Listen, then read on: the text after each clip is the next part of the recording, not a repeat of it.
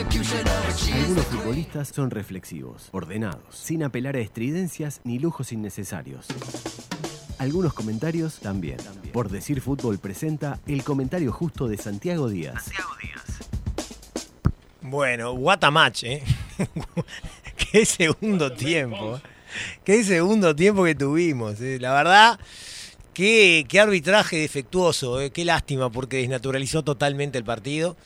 Y, y en este caso tenemos que nombrar a tres de los cuatro árbitros, ¿no? Yo creo que el que zafa es el primer línea. Que ¿Cómo se llamaba Tincho el primer línea? Eh, el, el india- el- el línea que marcaba el Carlos ataque de rentistas. Carlos Barreiro zafó. Como decían los viejos cronistas, pasó inadvertido. Como, como ¿Eh? tiene que ser. Como debe ser. Con Eh, los hombres de negro. Claro, claro, exacto. Pero después, eh, el árbitro Ribeiro creo que cometió varios errores. El línea, eh, el segundo línea Vergalo también. Y el cuarto árbitro también. El cuarto árbitro es el que termina aconsejándole a Ribeiro de que expulse a, a Malrechaufe. Que fue, eh, yo creo que la jugada que modificó y volcó el partido para determinado lugar definitivamente. En el primer tiempo la verdad es que no pasó mucho, eh, fue muy parejo, mm, Peñarol dominó más la pelota, eh, Rentistas estuvo más abocado a la, a la defensa, pero saliendo de contragolpe fue peligroso, hubo dos ocasiones para cada lado, una muy clara de Álvarez Martínez para Peñarol, una muy clara de Renato César para Rentistas. La ocasión clara de Peñarol no fue en el ataque organizado, sino fue la, eh, por parte de Peñarol la única vez que lo tomó de contragolpe a, a Rentistas, que lo tomó mal parado. Rentistas en ese momento estaba atacando y Peñarol con una conducción de Torres generó una ocasión clara de gol en la que Álvarez Martínez no pudo definir bien. Eh, así fue el, primer tiempo, con Rentistas más esperándolo a Peñarol, Peñarol intentando ir eh, con el manejo de la pelota, generalmente improductivo, y Rentistas tratando de recuperar y salir eh, rápido. Eh, 4-3-3, el- el- la formulación de, de Rentistas, por supuesto, esto es, ya lo saben ustedes, ¿no? Lo- los dos puntos que juegan por fuera, cuando el equipo está en faceta defensiva, se retroceden y se incorporan a la mitad de la cancha, ¿no? Prácticamente que son volantes, volantes más. Y Peñarol hoy cambió el esquema, jugó con un 4-3-1-2, con tres volantes interiores, con Torres como enganche y con dos puntas, más bien de características centrales, aunque eh, como vamos a ver después, eh, cualquiera de los dos se puede eh, volcar para los costados, ¿no? Este, para, para encontrar por allí posibilidades. Y bueno, digo, lo vamos a ver después porque eh, Álvarez Martínez fue el que terminó tirando el centro desde la banda para el gol de Torres en el segundo tiempo. El segundo tiempo eh, fue, eh, digamos, un cúmulo de hechos desafortunados por parte del arbitraje. Esa es la verdad. Rentistas había arrancado mucho mejor que Peñarol el segundo tiempo. A Peñarol lo vi como que le costó entrar al partido en, la segunda mitad, con falta de intensidad. Y Rentistas eh, lo, empezó a, dominar en esa segunda mitad, recuperándole la pelota muy rápido, primeriándolo en las pelotas divididas y, y generando un par de ocasiones peligrosas. Recuerdo un desborde este, y un centro atrás que, que terminó controlando Dawson y después un tiro libre desde el borde del área que terminó disparando eh, Maximiliano Lemos y pasó muy cerquita de- del palo derecho de, de Dawson. Él le pegó por abajo de la barrera, no había hombre zócalo, como dice el Tincho Rodríguez. Esta, esta, esta, esta frase eh, Tincho ya repiqueteó en las redes sociales, en el Twitter, Sí. lo del hombre zócalo. Bien. Fíjate, vas a ver. Bien. Eh, alguien me felicita por, por, por la ocurrencia y en realidad la ocurrencia no es mía. Sos un tipo honesto. Y sí, Hay sí, que sí. patentarla. Hay que patentarla, la del hombre zócalo. es interesante. Y bueno, eh, en ese panorama, con un rentistas mejor que Peñarol en los primeros cinco minutos o algo así, llegó la expulsión. ¿En qué minuto fue la expulsión? La tenemos acá anotada, eh, estimado eh, Guzmán. ¿Qué expulsión la de La, la 51, la roja, 52, la 52. roja. A los 7 minutos del segundo tiempo se produce la, la roja de, de Malrechaufe. Malrechaufe, para mi gusto, toma un riesgo innecesario, porque se tira a buscar una pelota que estaba lejos del arco de, de Rentistas y bien sobre una banda ante Torres. ¿Puede ser falta? Sí, puede ser falta, porque con la otra pierna lo toca, cuando Torres iba solo afuera, ¿no? Pero sí, lo toca. Con la pierna con la que él va a buscar disputar la pelota, no lo toca. Y el árbitro lo expulsa. Y lo expulsa aparentemente bajo el consejo, en este caso mal consejo, de Jonathan Fuentes, que era el cuarto árbitro. Y lo expulsa de manera directa, o sea, roja directa para una jugada que podemos discutir si es falta o no, que podemos discutir si es amarilla o no, capaz, pero nunca que es roja. Jamás, roja nunca. Es disparatada la, la- decisión del árbitro, ¿no? Absolutamente disparatada. Y, lo expulsa. Y esto determina totalmente el partido, porque pasa de un partido en el que Rentista estaba jugando bien en ese momento, se sentía cómodo, lo estaba eh, complicando a Peñarol y le estaba imponiendo ciertas condiciones, pasa un partido en el que Peñarol, obviamente, con un jugador de más, pasa a dominar el juego, pasa a, a- a dominar la pelota y pasa a dominar el territorio acercándose mucho de Razaba. El Rentistas tiene que, obviamente, poner un zaguero para recomponer la línea de cuatro, saca un volante interior y queda con dos líneas de cuatro y un punta. Evidentemente es un cambio tremendo en el partido. A Peñarol le costó muchísimo, pese a todo, generar ocasiones. Muchísimo. Tuvo una de Álvarez Martínez después de una pelota quieta y un centro de Piquerés. Y poca cosa más. Y poca cosa más. Hasta que eh, entra el Cebolla Rodríguez eh, por Badox. Y el Cebolla tiene cierta verticalidad todavía, ¿no? Este, no en conducción, capaz que no tanto, pero sí eh, con sus pases verticales y sus pases profundos genera otra cosa. Además, entró cuando faltaban eh, 30 minutos y entonces entra fresco, entra con intensidad y yo creo que influyó mucho el Cebolla Rodríguez en el partido. Y es clave en el gol, porque coloca una pelota muy buena, eh, cruzada para Álvarez Martínez, que desde la derecha levanta un centro para encontrarlo absolutamente a Torres. Absolutamente solo. Eh, cabecea prácticamente con la portería vacía porque el mono estaba cubriendo el centro y, y- y va corriéndose desde el primer palo al segundo y Torres entra por el segundo con mucha comodidad para cabecear el gol. Prácticamente que fue un pase a la red porque nadie lo marcó. Ahí también hay un error de, de rentistas porque había una cantidad de jugadores de rentistas y nadie referenció a, a- a Torres. Estaba en superioridad numérica rentistas ahí en el área y Torres cabecea absolutamente solo y pone el 1 a 0. Y ahí se terminó el partido. Rentistas ya no tenía fuerza, había corrido un montón, había luchado muchísimo. Faltaban 15 minutos, es verdad, pero le iba a costar mucho. Y en la medida que Rentistas se fuera al ataque, producto de la necesidad que implicaba el resultado, era obvio que Peñarol iba a tener sus ocasiones. Más entero, con todo el equipo. Era obvio que eso iba a suceder. Y sucedió. Y hubo un gol anulado que a mí me da la sensación que está mal anulado. Me da la sensación que está habilitado. Muy justito, ¿no? Es, es- muy justita la jugada.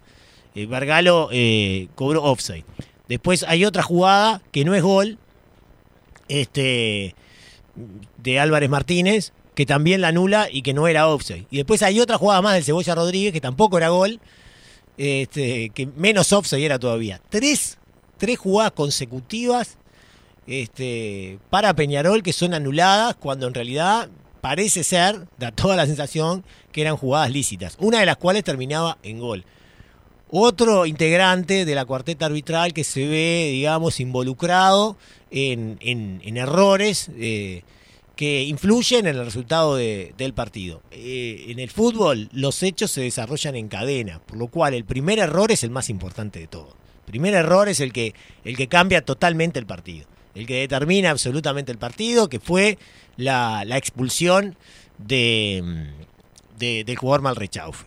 Y después se da otra expulsión, en este caso de otro jugador de rentista, que es Parada, que era el jugador que había ingresado para recomponer la línea de 4, que tampoco era roja. O sea, es una jugada que capaz que era amarilla, creo que era amarilla. Y lo echa en forma directa, ping, de Ribeiro. Y, y después de eso, en la última jugada del partido hay un centro en el área, al área de Peñarol. Rentistas no había llegado prácticamente nunca, no, había generado riesgo. Peñarol parecía que en cualquier momento podía convertir. Tuvo una chance clarísima, que eran cuatro contra el arquero y no pudieron definir bien. El Cebolla erró ante la salida de, del mono Irrazábal. Pero nada, en la última jugada del partido hay un centro que cae en el área de, de Peñarol, un tiro libre.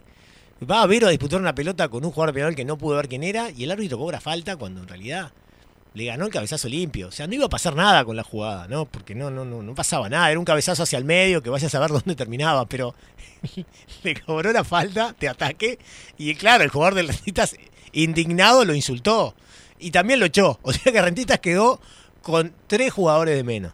¿no? O sea que fue un partido eh, realmente en el segundo tiempo en donde muchos de los comentarios nuestros, que no nos gusta habitualmente hacerlo así, eran enfocados a, las decisiones arbitrales. Porque además, ¿qué pasó? Desde la primera expulsión, el banco de rentistas estaba indignado. ¿no? Entonces trasladó todo ese nerviosismo, toda esa violencia verbal hacia los propios jugadores de Rentistas que también se entraron a calentar con el correr de los minutos. Especialmente cuando Peñarol se puso en ventaja, la calentura fue en aumento y, desde el banco a la cancha se iba trasladando, digamos, esa, esa, esa calentura que creo que no, no, no, no benefició mucho eh, a, a- Rentistas. Que luchó, que peleó, naturalmente que, que lo hizo así, fundamentalmente hasta que Peñarol se puso en ventaja. Después realmente fue, fue muy complicado. En definitiva, más allá de lo, de lo arbitral, este, que seguramente va a ser muy polémico durante todo este tiempo, va a ser, va a ser tremendo, seguro que va a ser tremendo, ¿no? todo lo que se va a discutir en torno a este partido. Pero más allá de eso, es una victoria importante para Peñarol, porque se pone a tres puntos de Liverpool en el, en el torneo en el torneo clausura. Le descuenta eh, un par de puntos a Nacional en la tabla anual. Yo creo que la anual igualmente es muy difícil para, para Peñarol. Yo creo que la puerta que tiene es la de clausura y se pone a tres puntos de Liverpool cuando todavía tiene que jugar con Liverpool. O sea que está totalmente en carrera. De todas maneras, tiene que mejorar y mucho. No encuentra la manera de, de generar ocasiones. La verdad, este, de ser claro de mitad de cancha hacia adelante. Mm, Le costó mucho contra Deportivo Maldonado, prácticamente no generó ocasiones. Hoy le costó muchísimo también a lo largo del partido, mientras Rentistas estuvo entero, muchísimo le costó. Y, yo creo que es la gran apuesta de, de Mauricio, que lo está buscando porque la verdad es que, es que ha, ha cambiado los jugadores, ha cambiado el esquema y todavía no le encuentra la vuelta. Y tiene atenuantes porque agarró el equipo recién, porque no tuvo partidos amistosos, por una cantidad de cosas, por las bajas, por las lesiones. Eh, tiene atenuantes. Peñarol está cambiando de técnico todo el tiempo y entonces es muy difícil para el entrenador eh, poder armar el equipo en poco tiempo. La verdad que tiene, tiene atenuantes y tiene razones por las cuales no, no, no, no puede encontrar el, rendimiento justo. Pero lo cierto es que va a tener que mejorar y lo antes que pueda, porque si no, se le va a cerrar esta puertita de clausura. Se le va a cerrar, le va a costar eh, muchísimo eh, meterse en la definición del campeonato uruguayo y tratar de, de arrebatarle el título a un Nacional que tampoco está jugando demasiado bien, pero que está mucho más tranquilo desde lo numérico, muchísimo más tranquilo. Eh, porque en la tabla anual tiene una ventaja que, es importante, porque también está perdiendo el, clausura y, está muchísimo mejor posicionado que Peñarol a la hora de, obtener el, título. Para rentistas, bueno, lo decíamos antes de la transmisión, ha ido peleando eh, desesperadamente este, contra sus bajas, contra la cantidad de jugadores que se fueron, está tratando de colocar nuevos jugadores para que se adapten y para que empiecen a darle prestaciones al, al- equipo bicho colorado. Y, y mientras eh, lo logra, también tiene algo que es muy importante, la tranquilidad de que ya obtuvo lo que vino a buscar esta temporada. Porque ganaron el torneo de apertura, pero eso no estaba en, lo- en los cálculos, no era el objetivo. Está buenísimo y está muy cerca de la Copa Libertadores o de la Sudamericana. Espectacular, notable. Pero el objetivo de Rentistas era estabilizar al club en primera división. Y eso ya lo consiguió. Ya sabe que el descenso eh, no es un problema para esta temporada, ni probablemente sea un problema para la próxima. Y eso es realmente lo, lo más trascendente para Rentistas. Si después viene algo mejor, bárbaro. Si puede meterse en Copa Libertadores, notable. Si puede pelear el uruguayo a través de, del torneo de apertura que ya consiguió, notable. Pero el primer objetivo, que tal vez sea el más importante para un equipo de las características de rentistas, ya lo consiguió, pese a todas las as- adversidades que ha tenido que soportar a lo largo de la temporada el equipo de Alejandro Capucho. El fútbol se escucha distinto. Escucha distinto. Subí la radio. Para meter la pelota al fondo de la red, primero hay que llegar al área rival. La estrategia, el planteo y el análisis del juego lo trae Guzmán Montgomery. Peñarol consiguió anotar un gol hoy y es algo que le debería preocupar al técnico de Peñarol, ya que ocasionó varias chances, de hecho hubo un gol anulado que, hablaremos luego. Es un equipo que viene rindiendo por debajo de sus goles esperados en lo que va de clausura. Eh, previo a esta fecha, Peñarol había anotado 6 goles, cuando se esperaban 9 de las chances que, que había concedido el equipo de Mauricio Larriera. Lo positivo es que viene aumentando el promedio de remates. En, el último partido, por ejemplo, frente a Deportivo Maldonado, si bien no tuvo eh, grandes chances, remató 20 veces. Su promedio con la Riera es de 14,6 remates por partido. Y Peñarol ya lidera ese rubro en la temporada con 12,85 en el total del campeonato. Lo que tiene que mejorar es el acierto al arco, que tiene 34% eh, en el torneo.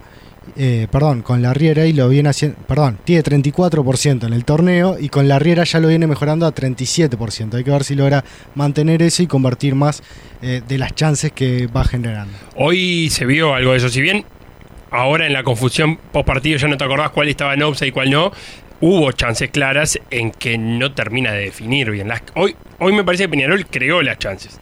El problema estuvo en eso que está marcando vos en la definición. Sí, tuvo la de Matías Britos en el primer tiempo, por ejemplo, que remata mal. Otra, la Agustín Álvarez Martínez que se resbala en el primer tiempo. La del Cebolla, La del Cebolla al final. O sea, tuvo algunas chances en buenas posiciones como para rematar y conseguir goles, pero definió mal. Tengo un matiz con ustedes. Matice. Tuvo, tuvo, tuvo muchas chances a partir de que fue ganando 1 a 0 con uno. Sí. Antes de eso tuvo muy pocas chances de gol. No, el matiz era en la efectividad, que, que en esta ocasión Peñarol A creó ver. las chances y no fue efectivo. Ah, pero las creó en un escenario De de, acuerdo. partido muy especial. De acuerdo. Porque antes, en el primer tiempo, chance de gol, una sola, la de la, la de la contra. Sí, y un tiro lejano de Torres. Y un tiro lejano, ahí Lejano. va, lo dijiste vos, un tiro lejano desde muy lejos de Torres. Tampoco fue una jugada que vos digas. Poco. No, poco, pero en el segundo tiempo Muy también poco. tuvo el cabezazo de Agustín Álvarez Martínez que cabecea muy despacito a las manos del La, golero, la otra, la otra de, de Álvarez Martínez, el- que le tapa Irrazabal. con un equipo con uno menos, yo qué sé. Sí, sí, pero el otro día con Deportivo Maldonado con dos menos no generó No, el nada. otro día no tuvo, no tuvo chance de gol prácticamente. ¿no? tiró centros nomás. Sí, con dos elementos menos de Deportivo Maldonado.